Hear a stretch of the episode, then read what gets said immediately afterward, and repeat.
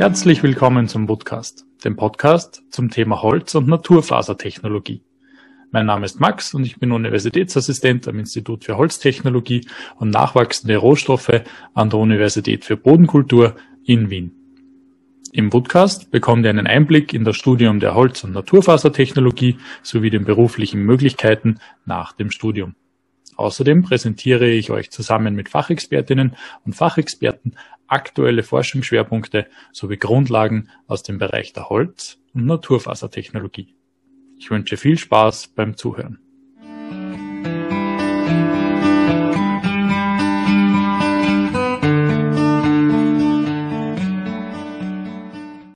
Wir haben ja vorher ein bisschen geschrieben und du hast ja gesagt, erst nach dem 15. Juli.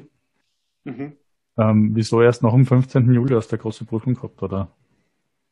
Prüfung nicht, das war eine Abgabe. Also ich habe Projektarbeit gemacht auf der TU und ähm, hätte es halt gerade noch gern abgeschlossen, bevor ich mhm. wieder ins nächste Abenteuer mhm. stürze mit dir. Mhm. Okay. Und wie läuft so generell? Ich meine, du hast ja quasi bei uns vor ein bisschen über einem Jahr deine Masterarbeit beendet, machst ja parallel das Studium auf der TU, oder bist du jetzt im Fertigwerden auch? Genau.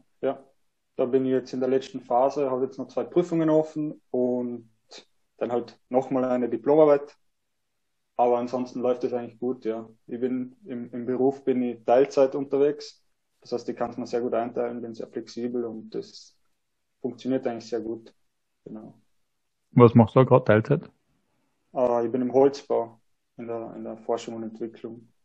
Technik. Welche Firma? Woodrocks. Der Woodrocks, okay. Genau, also Tochterfirma von der Romberg Bau aus Vorarlberg. Mhm. Und wie hast du deinen Weg auf die Boko gefunden damals? ähm, ja, genau, ich komme aus Vorarlberg, ähm, habe nach der HTL mir gedacht, ich möchte ein bisschen was Soziales machen, ein bisschen was anderes wie die Technik. Ähm, habe dann meinen Zivildienst in Wien gemacht, ähm, war dann noch ein bisschen im Ausland und habe mir dann gedacht, gut, jetzt möchte ich eigentlich wieder zurück zur Technik und habe dann ein bisschen recherchiert, wollte dann eben irgendwas mit irgendwas mit, mit biologischen Materialien machen, was Naturverbundenes machen und bin dann eigentlich über Recherche auf die BOKU gestoßen. Ja. Das heißt, du hast keinen Holzhintergrund in dem Sinn? Nicht unbedingt, na. Ähm, ich habe Maschinenbau Kunststofftechnik gemacht in der HTL und äh, ja, habe dann das Gefühl gehabt, ich möchte ein bisschen in eine andere Richtung gehen, aber nicht, nicht ganz entfernt. Also ich finde, das hat eigentlich sehr gut gepasst als Grundlage und auf dem aufzubauen war eigentlich eine, eine gute Entscheidung. Mhm. Und hast du da noch andere Studien angeschaut oder wie, wie hast du dann die Entscheidung getroffen, heute Naturfasertechnologie zu studieren?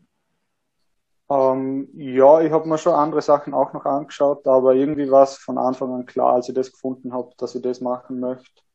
Habe natürlich noch ein bisschen weiter recherchiert und habe dann auch Leute gefragt, die eben auf der BOKU studieren, was sie von der BOKU halten und ob sie es empfehlen würden und habe echt nur positive Rückmeldungen bekommen und das war dann so ausschlaggebend für mich.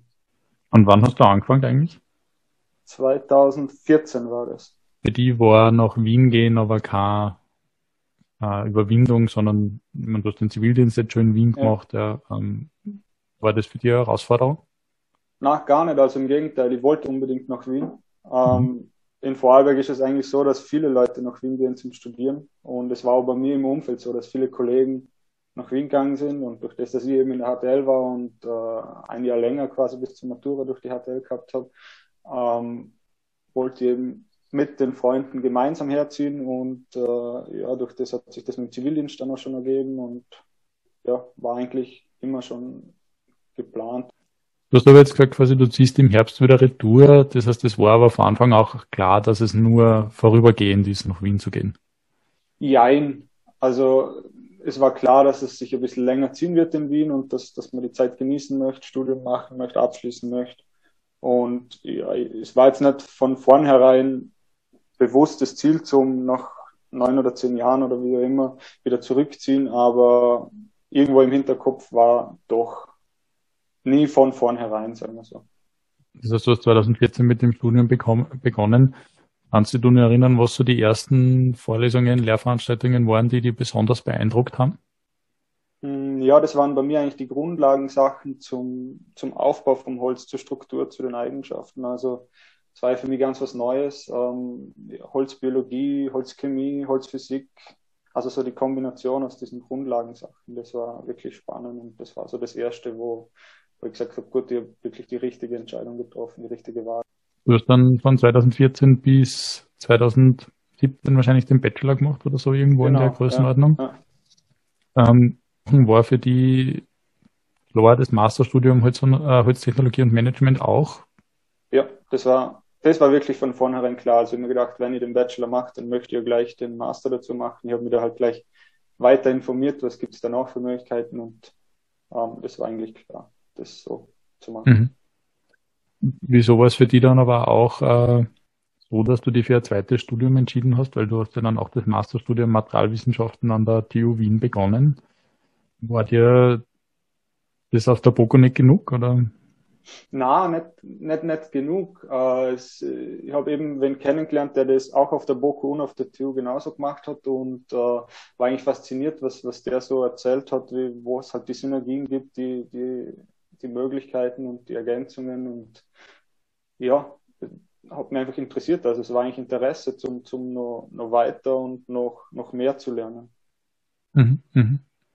Und eben jetzt so ein bisschen rückblickend für die, wie, wie vergleichst du jetzt die, die TU Wien und die BOKU vom Studienablauf her?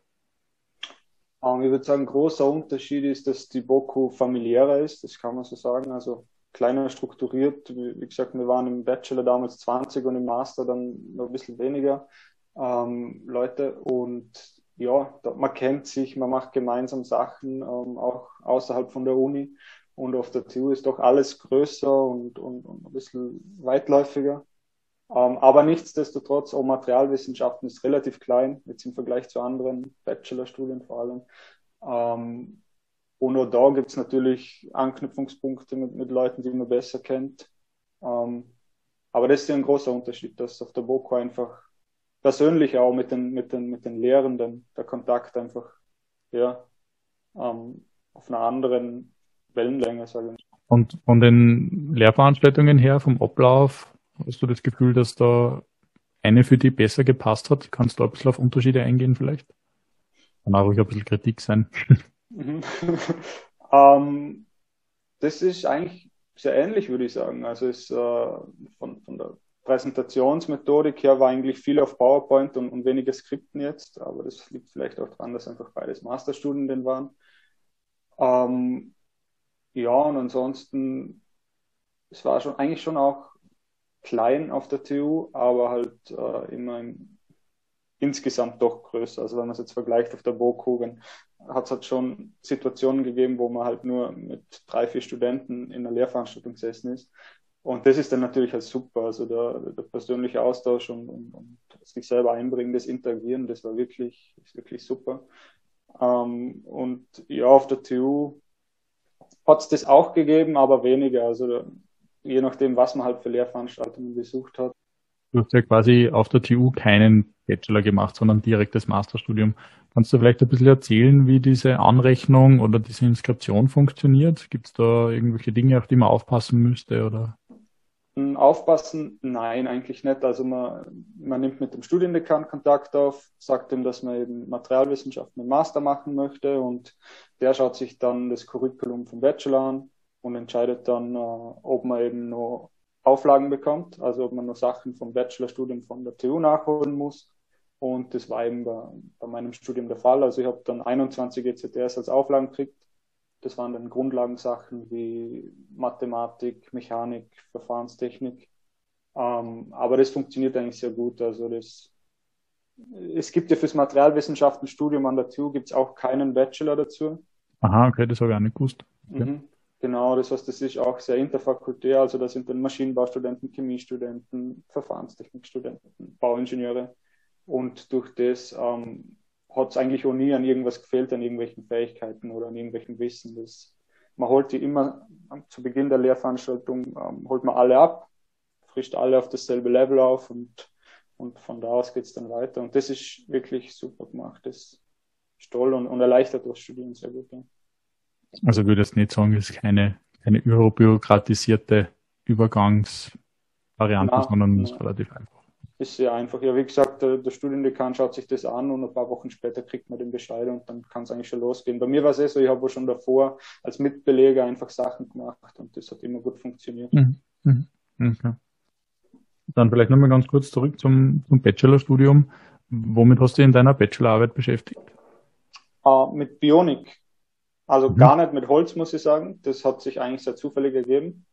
Und ich habe mich mit, eben mit dem Thema Bionik beschäftigt, habe da Liter Literaturrecherche gemacht äh, zu dem Thema, was gibt's in der Robotik, das von der Bionik inspiriert ist, also, also von der Natur inspiriert, muss man sagen, genau. Und habe da einfach verschiedenste Paper und Sachen recherchiert, die, die einfach aufzeigen, wie cool die Natur ist, was man lernen kann. Und ja, war auch sehr spannend und äh, war, denke ich mal, eine coole Abwechslung. Also ansonsten, es gibt dann ja diese, diese Vorstellung von allen Bachelor-Themen und da war schon eigentlich fast alles, äh, hat irgendwie mit Holz zu tun gehabt und, und ja, meins halt eben nicht. Und ich glaube, das war eine coole Abwechslung. Bei wem hast du das gemacht? Bei der Frau Lichtenecker, mhm. Helga Lichtenecker. Das Institut für Physik. Genau, Materialwissenschaften und Physik. Du hast dann quasi auch das äh, Masterthema zum Bereich Bionik gewählt. Kannst du da vielleicht ein bisschen ins Detail gehen, was du da gemacht hast? Genau, das war eben auch wieder Bionik. Ich habe es dann Biomimetik genannt, weil ich es eben auf Englisch geschrieben habe. Ähm, ja, und da war eben wieder, was kann man von der Natur lernen, so quasi der Grundsatz. Und äh, das Ziel war, eine Struktur aus Holz zu entwickeln oder Holzwerkstoffen, die im, im Belastungsfall, im Crash oder Unterbiegung oder wie auch immer, möglichst viel Energie aufnimmt. Uh, und ich habe dann eben wieder Literaturrecherche gemacht zu, zu Strukturprinzipien, die es in der Natur gibt, die das eben sehr gut erfüllen.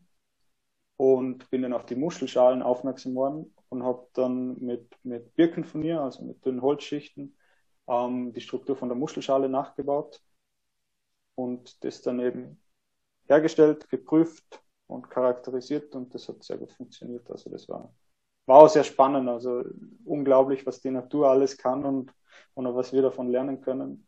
Mhm. Das war wirklich ein tolles Thema und ich habe ja die besten Betreuer, die man sich vorstellen kann, gehabt. ähm, war wirklich eine coole Truppe, eine tolle Arbeitsgruppe, da sehr viel Unterstützung bekommen, hat alles top funktioniert, auch der zeitliche Ablauf, alles so, wie man sich vorgestellt hat, war mhm. unterm Strich wirklich top und würde genauso wieder machen. Mhm. Das ähm, bringt mich da eigentlich zu einer, zu einer weiteren Frage, und zwar der Anwendungsfall von dieser Masterarbeit war ja jetzt eher im, im Automobilbereich, also das hat ja diesen Projekthintergrund gehabt. Jetzt bist mhm. du aktuell aber eigentlich im, im Baubereich irgendwie tätig. Hast du das Gefühl, dass es dort auch sehr viele Dinge gibt, die man von der Natur lernen könnte? Ja, auf jeden Fall. Ähm, absolut. Das ist auch der Grund, wieso ich meine zweite Masterarbeit jetzt an der TU wieder zu dem Thema schreiben möchte und, und äh, da ja ein bisschen herauskristallisieren möchte, wiederum äh, die, das Potenzial der Natur und was man im Bauwesen eben davon lernen kann. Also hauptsächlich jetzt dann halt auf, auf Materialien bezogen. Was, was gibt's für, für Materialien, die von der Natur inspiriert sind? Wo sind da die Potenziale? Wie, wie kommt es in der Bauwirtschaft an, dass ja doch noch eine sehr, sagen wir, konservative Branche ist? Ähm, da einfach die Potenziale aufzeigen und, und, und zeigen, was, was, was gibt's und, und was wird gerade entwickelt ähm, mhm. Also da gibt es auch sehr viele Anwendungsfälle. Ich habe schon ein bisschen recherchiert und da gibt es sehr aktuelle, coole Arbeitsgruppen, die sich äh, mit dem Thema beschäftigen. Oh, aber das bezieht sich jetzt nicht rein auf, auf den Holzbau, nehmen wir mal an, oder? Sondern andere Baumaterialien genauso. Genau, mhm. also quer durch alles mhm. eigentlich. Mhm. Was man sich so vorstellen kann und was man sich noch nicht vorstellen kann. Also mhm. wirklich, wirklich sehr spannend. Kannst du ein Beispiel vielleicht rausgreifen, was dich besonders interessiert? Welche Struktur das ist oder welche, welches Tier? Mhm. Da gibt es wiederum die Muschelschale, interessanterweise. Ähm, da gibt es auch wieder von der Perlmutt die, die Struktur, oder man kennt es ja, die Perlmuttmuschel, das ist die, die Schale, die, die so glänzt, wenn man es ins Licht haltet. Und da gibt's, äh, habe ich hab jetzt äh, ein spannendes Paper gefunden, die, die bauen eben auch, oder halt die, die lassen sich auch inspirieren von dieser, von dieser Struktur und nehmen das als Beschichtung für, für Dächer, um eben Sonneneinstrahlung zu reflektieren und so das, das Dach zu kühlen und gleichzeitig, oder halt das Gebäude zu kühlen und, und gleichzeitig halt auch die, die Eigenschaften, dass es ähm, nur sehr, oder halt gar nicht brennt eigentlich und ja, da gibt's viele Sachen, die da wieder von der Muschelschale kommen, interessanterweise. Das war ganz witzig, ja, dass das mir da wieder, hat sich irgendwie der Kreis ein bisschen geschlossen. Und, und mit welchem Material machen die das? Um, ähm, Oder mit was bauen die das nach? Mm, das ist eine gute Frage. So, so, so ins Detail habe ich noch gar nicht eingelesen, ehrlicherweise. Mhm. Um, aber ich, ich vermute, in, in, irgendwas Keramisches wird das sein. Mhm. Aber, ich, mhm. aber ich glaube in der Form von einem Anstrich. Also das wird dann, glaube ich, flüssiger, ja, flüssig aufgebracht. Mhm. Härtet dann mhm. halt aus. Also ganz weg, ganz weg vom Holz eigentlich, ja. Ja, aber ich mein, man, man kann es ja genauso für den Holzbau mhm. verwenden. Also mhm. ja, das mhm. ist eigentlich das Spannende. Es, ist, es gibt ja nicht unbedingt das Material, das jetzt alles ja. kann, auch wenn Holz sehr viel kann, aber äh, ich denke, es wird immer eine Kombination aus verschiedenen Sachen und verschiedenen Eigenschaften sein müssen. vielleicht jetzt hast du ja durch das Studium auch einen, einen Einblick in ganz viele andere Materialkategorien bekommen. Ich meine, den bekommen wir jetzt auch, sage ich einmal, natürlich nicht in dem Detail oder auch nicht mit, mit, mit der, mit dem Anwendungsfokus. Aber wo siehst du zum Beispiel aktuell einen, einen Bereich, wo Holz eingesetzt wird, wo es vielleicht nicht die beste Anwendung ist? Hast du da eine Idee? Nicht die beste Anwendung. Ähm, ja, ich würde sagen, ich meine, das, das ist ja, das habe ich eigentlich eher auf der BOKU gelernt. Äh, es wird ja doch noch sehr oft thermisch verwertet, also verbrannt, um äh, ja, mhm. zu heizen oder, oder Elektrizität, äh, ja doch, heizen. Ähm, und ja, das ist natürlich äh, Anwendung, das sollte, wenn überhaupt, ganz zum Schluss sein in der kaskadischen Nutzung und, und weil der Werkstoff einfach viel zu viel zu viel kann und, und viel mehr andere Potenziale hat, um genutzt zu werden. Mhm. Und hast du da auch ähm, Bereiche im Materialwissenschaftsstudium auf der TU, wo es auch um das geht? Na, überraschenderweise habe ich eigentlich auf der TU nie was mit Holz zu tun gehabt. Ja. Also mhm. man kann sich, man kann sich zwar sehr individuell legen, das Studium. Ähm, also es gibt nur relativ wenig Pflichtsachen, die man machen muss und den Rest kann man sich selber frei je nach Interesse wählen. Aber es hat eigentlich wenig oder fast gar nichts gegeben. Es hat die Vorlesung Biomaterials gegeben, ähm, aber die gibt es auf der BOKU genauso. Also das ist so, so ja, Parallelveranstaltung. Ähm, aber ansonsten war da eigentlich nie was mit Holz interessant, interessanterweise. Und deswegen denke ich, so die Kombination von den zwei Studien so spannend, weil man halt auf der einen Seite das hört, was man vielleicht auf der anderen Seite nicht hört und so sich selber eine Meinung und uh, ein Bild machen kann. Mhm. Welche zwei Prüfungen fallen da jetzt noch? Aber Mechanik.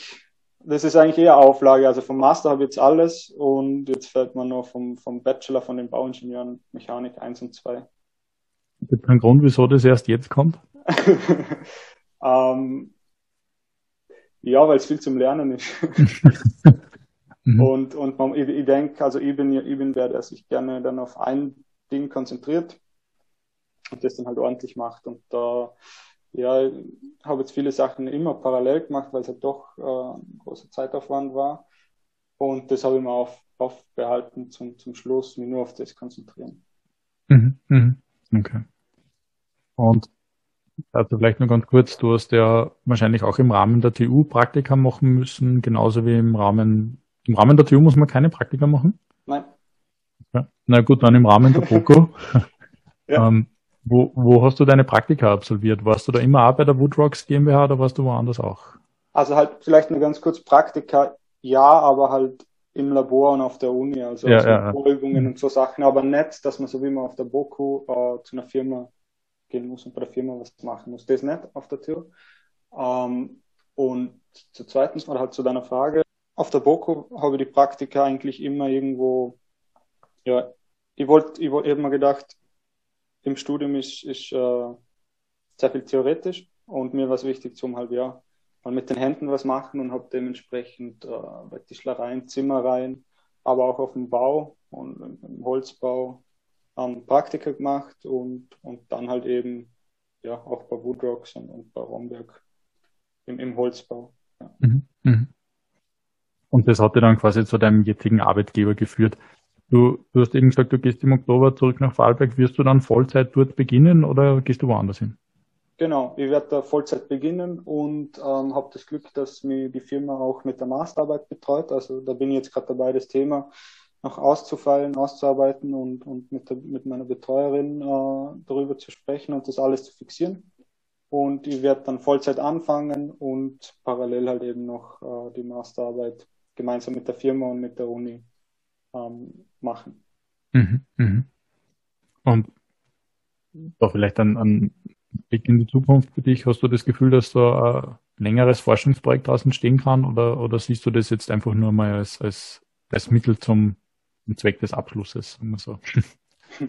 Ähm, na, also Forschungsprojekt weiß ich nicht, ob entstehen kann, aber ich sehe es auf jeden Fall als, als Input und als, als Motivation für die, für die, für die Bauwirtschaft. Also mir ist halt im, im, jetzt im, im, im täglichen Arbeiten so aufgefallen, dass, dass das Thema eigentlich noch gar nicht wirklich berücksichtigt wird und, und mir ist eben wichtig, zum das, zum das ähm, ja, unter die Leute bringen sozusagen und, und äh, ja, einfach aufzeigen, was die Natur kann und das Thema einfach ähm, umwerben. Und das möchte ich mit der Masterarbeit eigentlich schaffen, zum, dass einfach die Diskussion weitergeht und, und, und ja, dass sich da dann in Zukunft vielleicht auch mehr tut in die Richtung. Mhm. Und da in dem Kontext vielleicht wird es dich auch ins Ausland ziehen, langfristig? Ähm, na, ich glaube nicht mittlerweile. Also früher habe ich mir immer hab mir super vorstellen können, aber ja, ich meine, als Vorarlberg ist ja Wien schon fast Ausland mhm. und bin jetzt doch schon neun Jahre da und äh, freue mich jetzt extrem zum wieder zurück äh, in die Heimat ziehen und zur Familie. Und viele Freunde sind mittlerweile eben auch wieder ähm, nach Hause gezogen und, und ja, jetzt freue ich mich mal auf das Kapitel. Also da denke ich jetzt eigentlich aktuell nicht irgendwie an, an, ans Ausland. Das heißt aber quasi, es könnte schon sein, dass wenn dann diese neun, zehn Jahre wieder vorbei sind, sie die, die Frage wieder ganz anders stellt. Ja, Man weiß ja ich glaube, ich glaub, die Frage muss ich mir dann zeitnah wieder stellen. Ja, das hm. kann ich jetzt eigentlich gar, noch gar nicht abschätzen, hm. wie, wie, wie, das dann familiär und so ausschaut. Hm. Ähm, aber ich denke, man sollte sich immer alle Wege irgendwo offen halten und, und, und nichts von vornherein irgendwie ausschließen. Irgendwie klar in unserer Generation, dass das irgendwie einen, einen wichtigen Platz haben muss, ja, dass man nicht versucht, auf Biegen und Brechen irgendwie Pläne zu schmieden, ja, wenn man das nicht möchte. Ja. Hm. Genau. Ich, ich habe vielleicht noch eine, eine philosophische Frage ergänzend. Mhm. Nachdem du gesagt hast, du fokussierst dich meistens auf, auf einen Teil und machst ihn dann irgendwie gescheit und jetzt waren in letzter Zeit viele, viele Dinge parallel, ja. Mhm. Wenn du annehmen würdest, du hast ab nächster Woche einen zusätzlichen Arbeitstag, also oder zusätzlichen Wochentag. Ja, du kannst natürlich jetzt entscheiden, ob es Arbeit oder Freizeit ist. Ja. Mhm. Was würdest du mit der zusätzlichen Zeit anfangen? Ich glaube ehrlicherweise, ich würde es sehr ähnlich machen wie jetzt, nur halt eben den zusätzlichen Tag nutzen und äh, die zusätzliche Zeit dann nutzen, zum doch ein bisschen mehr abschalten und natürlich mehr mit Zeit mit Familie, Freunden zu verbringen und, und Energie tanken, sozusagen, die, die Akkus wieder aufladen und dann mhm. für die restlichen sieben Tage noch mehr, noch mehr Power zu haben. Mhm. Weil du, weil du gerade Power ansprichst, das äh, passt irgendwie ganz gut zu dem längeren Studierendenerfahrung, die du jetzt hast.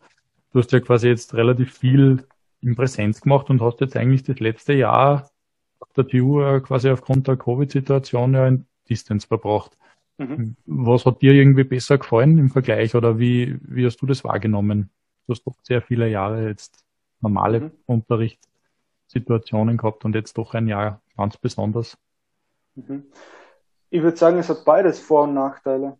Also klar, das, das in Präsenz in einem Raum zu sitzen und, und zu interagieren und, und, und, und ja, Augenkontakt und so Sachen, das, die, die sind wichtig, finde ich, zum Studieren und zum, zum Lernen und zum sich austauschen. Ähm, und das kann man einfach nicht ersetzen, wenn man vor einem Bildschirm sitzt. Ich meine, wir merken es ja jetzt, äh, mhm. wir schauen uns zwar gerade an, aber irgendwie ist es doch eine gewisse natürliche Distanz da und, und das ist aber beim Studieren wichtig, dass man einfach sich austauscht und nach der, nach der Lehrveranstaltung noch mit, mit Kolleginnen oder mit Professorinnen sich noch austauscht, ähm, vielleicht noch Fragen ergänzt oder, oder beantwortet. Und das ist halt, ja, jetzt so im, im Distance Learning wird halt um Punkt, oder halt, wenn es fertig ist, wird abgedreht und dann sitzt man halt wieder alleine im Büro. Und das, ja, das ist schon nicht so angenehm zum Lernen. Aber auf der anderen Seite hat es halt auch Vorteile, wenn man jetzt gerade so wie ich, wenn man parallel am Arbeiten ist, dass man es halt doch flexibler machen kann, dass man sagt, also ich habe dann auch zum Teil in der Arbeit natürlich abgeklärt mit meinen mit meinen Chefs, ähm, teilweise halt einfach äh, ja drei Stunden gearbeitet, dann zwei Stunden Vorlesung angeschaut in der mhm. Arbeit im Büro und dann wieder weiterkackelt. Also das mhm. äh, das hat auch Vorteile, wenn man gerade was Zeitmanagement betrifft. Mhm. Aber großer Nachteil, was mir jetzt gerade noch einfällt, ist natürlich auch die Prüfungssituation. Also das ist wirklich ungut, das irgendwie vor der Kamera zu machen und im Hinterkopf zu haben, ja, ich hoffe, das Internet ist stabil, ich hoffe, äh, es geht sich alles in der Zeit aus, weil man irgendwann auf Abgeben klicken muss und das sind alles zusätzliche Stressfaktoren, die man halt in Präsenz nicht hat. Da sitzt man mhm. halt da und, und kann sich wirklich auf die Prüfung konzentrieren. Und so hat man doch immer wieder manche Faktoren, die, die halt doch noch ein bisschen im Hinterkopf mit, mitschwimmen. Mhm. Ähm, nicht unbedingt angenehm, sage ich mal, ja. ja und ich meine, bei mir, ich habe das Glück gehabt, äh, ich war doch schon recht fortgeschritten im Studium. Ähm, ich denke mal, dass das für Studienanfänger wirklich, äh, wirklich ungut und, und, und nicht vorteilhaft sein muss. Mhm. Was glaubst du, ist da das, die wichtigere Komponente, die fehlt? Der Austausch mit den Kolleginnen oder der Austausch im, im Unterricht mit den Professoren und Professorinnen? Ähm, also für den Studienerfolg selber wahrscheinlich der Austausch mit den Kolleginnen. Mhm. Also das war mir auch auf der BOKU, habe ich das gemerkt, das war, wir, wir haben da eine kleine Truppe gehabt mit, mit drei, vier Kolleginnen eben. Ähm, und da, da entsteht einfach eine Dynamik und, und man studiert gemeinsam und, und macht gemeinsam Prüfungen und, hat gemeinsam ein Ziel vor Augen. Und das denke ich ist schon sehr wichtig. Und wenn man jetzt, wenn ich mir das jetzt vorstelle, äh, dass man halt einfach ja drei, vier E-Mail-Adressen vielleicht vor sich hat, äh, ja, da geht, denke ich, viel verloren. Mhm. Das ist wirklich schade. Aber natürlich auch der Austausch mit den, mit den Professoren und Professorinnen. Ähm, funktioniert zwar jetzt auch über E-Mail, aber ist halt doch wieder was anderes, wenn man dann doch eine Zwischenfrage hat oder so, dann funktioniert das in Präsenz sicher besser. Mhm. Man muss schon sagen, dass dieses, dieses Distance Learning ist schon sehr gut organisiert gewesen. Also was, was, also es waren ja immer irgendwelche Tutorinnen mit dabei, mhm. die, die das wirklich gut geregelt haben mit, mit dem Austausch und äh, mit Fragen beantworten in Foren. Ähm, das hat schon gut funktioniert, ja. Das würde ich schon sagen, dass das ja. gut funktioniert hat. Ja. Weil nur wenn ich, wenn ich halt irgendwie zurückdenke, habe ich halt schon irgendwie das Gefühl, dass man ja früher auch nur oder abgesehen von den, von den Unterrichtsstunden ja eigentlich eh nur per E-Mail verkehrt hat. Also man ist ja in unserem Fall nicht, nicht einmal geschwind nach Tollen gefahren und hat mhm. Professor XY was gefragt. Ja. Also das hat ja vorher auch primär schon alles über E-Mail stattgefunden. Ja, stimmt, ja. ja. Ähm, irgendwas wollte ich da jetzt noch ergänzen, jetzt muss ich kurz überlegen. Bei dem Distance Learning. Ja, das ist mir entfallen, das ist mir schon ein paar Mal passiert. Kann man rausschneiden. Ja, sicher. Ähm, Interessant wäre natürlich, wenn ich den Vergleich hätte zwischen Boku und TU mit Distance Learning. Mhm. Aber ich war halt eben dann nur noch auf der TU zu dem Zeitpunkt, wo das begonnen hat. Aber ihr habt ja auch quasi ein eigenes, ein eigenes Moodle oder so ein eigenes Lernen. Genau, das nennt sich Tuvel und das mhm. ist eigentlich sehr ähnlich wie es Boku Learn. Mhm. Also da gibt es mhm. halt auch für die Lehrveranstaltung gibt's eine, eine Gruppe sozusagen oder, oder einen Ordner, eine Ordnerstruktur und da drinnen wird das alles mit Unterlagen und, und, und Aufgaben und so, der ganze Austausch findet da drin statt. Mhm. Also vielleicht noch, weil dieser Austausch da stattfindet, hast du eine Prüfung mündlich auch gehabt, per Videokonferenz? Ja, einige. Also das war, das war eigentlich okay. Das, das, das war mal lieber wie jetzt große schriftliche Sachen über Video, weil mhm. wenn da, wenn da die Internetverbindung, ich meine, bei mir war es nur einmal, glaube ich, dass die Internetverbindung wirklich kurz äh, nicht funktioniert hat und da, da rutscht ja dann schon das Herz in die Hose, wenn du schon drei Viertel von der Prüfung beantwortet hast. Ähm, von dem her habe ich die, die, die, die mündlichen Prüfungen über Video sehr angenehm empfunden. Ja, da hat es dann halt auch mal gegeben, dass vielleicht die Verbindung kurz ein bisschen gestockt hat, aber das war dann wirklich kein Problem und, und, und ich habe das als angenehm empfunden, das wirklich auch äh, mit Blickkontakt mit Video dann äh, aber ja, ist natürlich lustig. Man sitzt dann halt da und man schreibt dann irgendwelche Diagramme oder Formeln auf Zetteln und, und, und, und versucht es dann halt irgendwie die Kamera zu halten und mhm. das zu fokussieren und, und ja, war sicher eine neue Herausforderung und, und ja, aber hat eigentlich immer gut funktioniert. Sind die mehr waren, die mündlichen Prüfungen? Durch das, oder? Ähm, glaube teilweise schon. Ja, hängt halt natürlich davon ab, äh, ist jetzt eine Master-Lehrveranstaltung oder Bachelor-Lehrveranstaltung. ist natürlich mit, also auf der TU gibt es das schon, dass dann so tausend Leute oder so zu einer Prüfung antreten. Mhm. Und das war natürlich trotzdem schriftlich und da hat es dann auch wirklich ähm, sehr, sehr strenge Regeln gegeben, wie man die Kamera zu positionieren hat und, und wie man sich hinzusetzen hat, mit welchen Stiften man schreibt und so. Ähm, aber auch im Master manche Sachen haben dann halt einfach auf, auf mündlich umstrukturiert und das hat aber gut funktioniert. Mhm, mhm, okay. Also alles in allem quasi, wenn man mal im Studienbetrieb drinnen ist oder sich halbwegs eingelebt hat, war es, zu handeln. Ja, für die Neueinsteiger war es sicher nicht einfach jetzt. Ja. Mhm, genau, kann man nur genau, hoffen, kann man nur hoffen, dass das jetzt im kommenden Wintersemester dann doch die Präsenz wird, auch wenn es noch nicht ganz sicher ist und man beides vorbereiten muss, ja, aber mhm. mal schauen, ja. Mhm. Wobei meine letzten zwei Prüfungen jetzt Ende September, die sind zumindest zum jetzigen Zeitpunkt auf Präsenz ausgelegt wieder. Okay. Zwar mit weniger, mit weniger Kapazität, ja. mhm. in großen Hörsälen, mit viel Abstand vermutlich, ähm, aber zum jetzigen Zeitpunkt in Präsenz geplant. Mhm. Also mhm. die zwei Prüfungen, ich weiß nicht, wie es mit dem Rest ist, aber Mhm. Freue mich auf jeden Fall, doch nochmal das Gefühl zu haben, jetzt sind es ja doch schon fast eineinhalb Jahre, ähm, wieder auf die, in, in, auf die Uni zu fahren und dort eine Prüfung zu machen. Das habe ich auch gemerkt. Also das gewisses äh, Vorbereitungsritual, das Hinfahren und im Kopf entweder abschalten oder gewisse Sachen nochmal durchgehen und so, das entfällt halt im, im Distance-Prüfungsmodus auch. Also man man steht dann halt vor seinem Schreibtisch, äh, dehnt sich nur ein bisschen, dann sitzt man sich hin und, und, und es geht los. Mhm. Das, äh, also, das sind schon auch irgendwelche Automatismen, die man da halt über, über die Jahre so sich angeeignet hat. Die dann auf einmal weg sind, ja. Mhm. ja. Hast du vor, ich weiß ja nicht, ob du das auf der Pogo gemacht hast, aber nachdem es ja jetzt vielleicht dann wieder gehen könnte, hast du vor, eine Spensionsfeier zu machen, also so eine feierliche Vergabe? Ja, das möchte ich schon noch machen. Also ich denke, wenn man so lange studiert, dann hat man sich das verdient. Und ähm, ich glaube, einige Kollegen von mir oder von, von, von einer Kollegin weiß ich's, ähm, die hat selber auch noch keine Spension gehabt. Und vielleicht kann man das jetzt so zusammenlegen und gemeinsam machen, weil es war halt doch zwischen dem Abschluss waren ein paar Monate dazwischen, aber so jetzt staut sich das quasi auf und man kann vielleicht mit, mit ein paar Kolleginnen vom, vom, mhm von früheren Zeiten gemeinsam feiern. Und das möchte ich schon machen. Ja, ich denke, mhm. das ist eine coole Sache. Und das hat sich auch äh, die Familie verdient, zum, zum die Eltern, zum, zum da mit dabei sein und, und das zum Erleben. Die, die Mitverantwortlichen quasi. genau, ja, die, ja. die, die das alles ermöglicht haben, schlussendlich, mhm. ja. Mhm. Ja, super spannend. Ähm, dann sage ich schon mal vielen Dank, dass du heute teilgenommen hast und wünsche dir natürlich noch viel Erfolg für die letzten zwei Prüfungen auf der TU und natürlich auch viel Erfolg in Vorarlberg und viel Spaß mit der Woodrocks GmbH. Danke, Martin. Vielen Dank, Max. Hat mich sehr gefreut. War wirklich cool. Dankeschön.